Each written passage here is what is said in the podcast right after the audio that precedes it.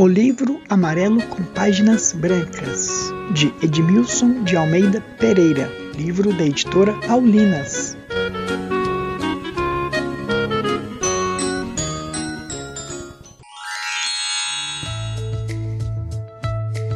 Tudo começou numa manhã que o sol cansou de ser amarelo.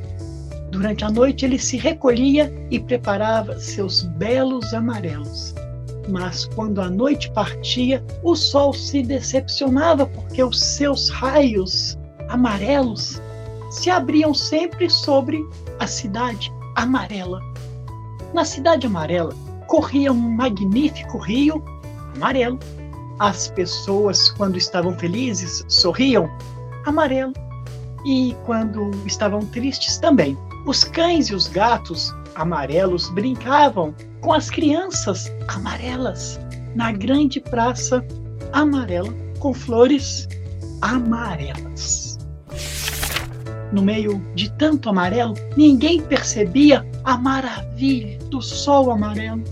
Nessa cidade vivia um menino amarelo, filho de um homem amarelo que fazia livros amarelos. Um dia, o pai deu para o menino um livro amarelo, claro, Logo, o menino observou que se tratava de um livro diferente. Era amarelo, como todos os livros da cidade, mas era como se o amarelo quisesse ser algo além daquele amarelo.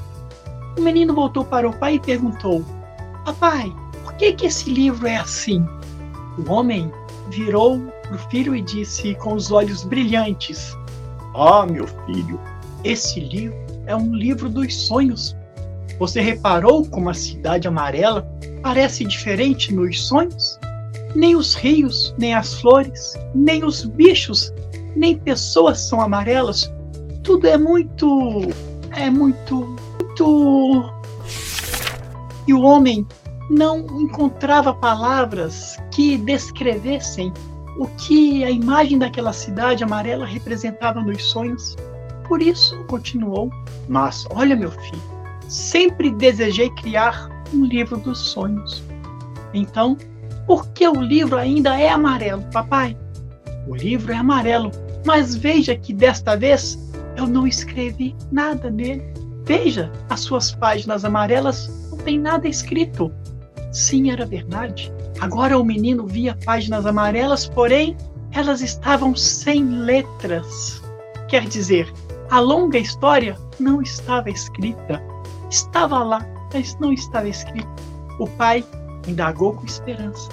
Quem sabe, meu filho, um dia você escreve a história com aquelas letras que aparecem nos seus sonhos.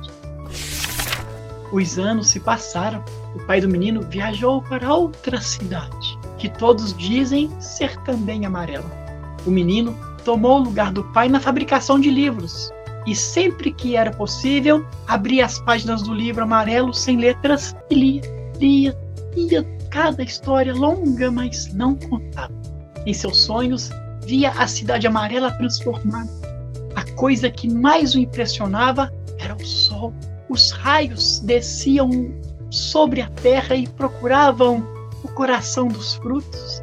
Depois, o espelho das águas, por fim, se estendia como uma chuva de ouro e pessoas atravessavam o céu amarelo. Certa manhã, o menino despertou comovido. O pai lhe aparecera no sonho. Os dois conversavam demoradamente debaixo de uma árvore e mais de uma vez o pai pediu ao filho que sempre admirasse o sol. O menino se encantava porque depois os seus olhos viam outra cidade no lugar da cidade amarela. Intrigado, o jovem, pois já era jovem, fabricante de livros, tomou o livro amarelo que recebera do pai. Assim como no sonho, sentou-se debaixo de uma árvore.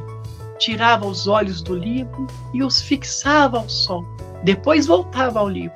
Cada vez que isso acontecia, as páginas do livro deixavam o menino ver um não amarelo o mesmo acontecia quando olhava para os outros objetos, e como tudo fosse novo, o menino entendeu que deveria usar palavras também novas. O não amarelo do céu chamou de azul. O não amarelo das campinas chamou de verde. O não amarelo das maçãs de vermelho.